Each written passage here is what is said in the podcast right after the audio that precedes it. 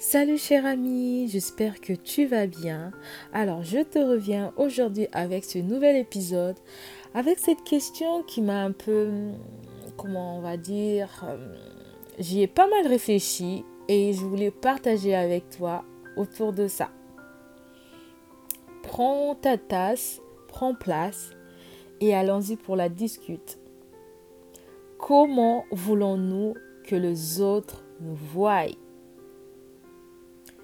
Et étant donné que la charité bien ordonnée commence par soi, dis-moi, comment tu te vois toi-même?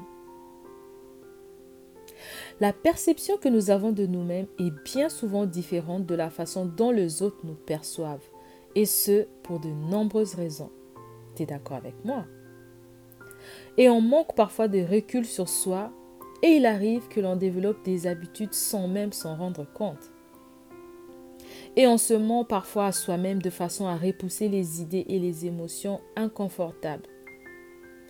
Et il nous arrive aussi parfois que nous manquions tout simplement de clairvoyance au sujet des motivations diverses qui peuvent nous pousser à agir. C'est pourtant possible d'apprendre à se voir avec les yeux des autres, mais cela demande à la fois du courage et de développer sa connaissance de soi. Les autres ne nous voient peut-être pas de la même manière que nous nous voyons nous-mêmes. Je te donne un exemple. La manière dont nous nous comportons ou ce que nous montrons aux autres leur donne une image de nous qu'on ne partage pas forcément. Et tout cela peut influencer positivement ou négativement notre entourage. La manière dont nous nous voyons influence également la manière dont les autres nous voient. Si tu as des complexes, ils se verront et les gens les remarqueront.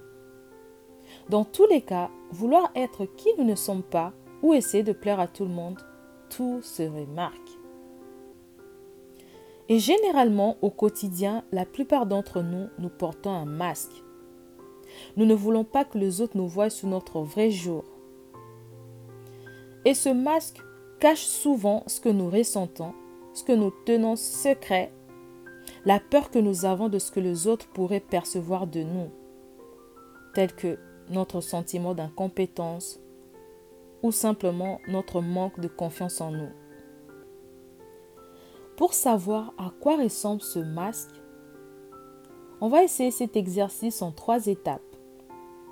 La première, essaie de savoir comment voudrais-tu être perçu par les autres prends une feuille, un bloc-notes, fais-toi une liste. Par exemple, tu aimerais être perçu comme étant quelqu'un d'intelligent, réfléchi, organisé, honnête, drôle. Fais-toi ta petite liste. La seconde étape, essaie de savoir ce que tu crains d'apparaître aux yeux des autres. Fais-toi une autre liste. Par exemple, tu crains d'être perçu comme étant quelqu'un d'impitoyable, grossier, négligent, immature. Fais ta seconde liste.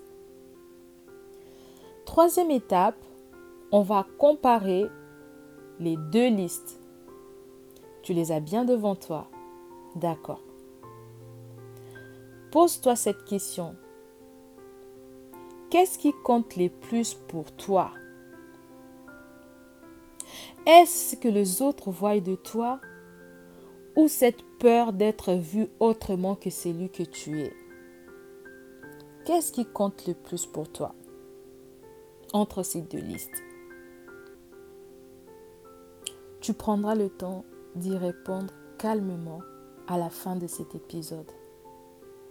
Mais j'aimerais que tu saches que ce que tu penses de toi devient toujours réalité, que tu le veuilles ou non. Tout ce qui se passe par ton esprit se manifestera d'une manière ou d'une autre. Alors, pense avec positivité. Pense à ce qu'il y a de positif chez toi. Et crois-moi, c'est excellent pour ta santé mentale et physique. Un dernier élément. La beauté se crée dans notre intérieur. Pourquoi cacher qui nous sommes? Dis-moi, pourquoi? Pour quelle raison? Manifeste ton vrai toi. Tout le bon, le positif doit sortir de toi et de personne d'autre. J'espère que ce petit moment de partage t'aura aidé à mettre la lumière sur ton vrai toi et sur ce que tu aimerais réellement. Merci à toi d'avoir suivi cette émission, cet épisode.